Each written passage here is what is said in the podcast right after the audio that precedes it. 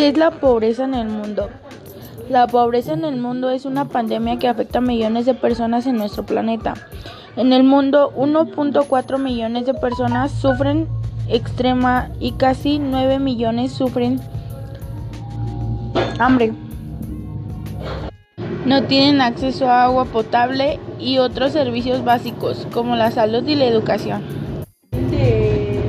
El objetivo en muchas organizaciones es luchar contra la pobreza en el mundo. Sin embargo, para perder, extirparla, primero hay que entender cuáles son las causas de pensar en las posibles soluciones de atajarla de la raíz.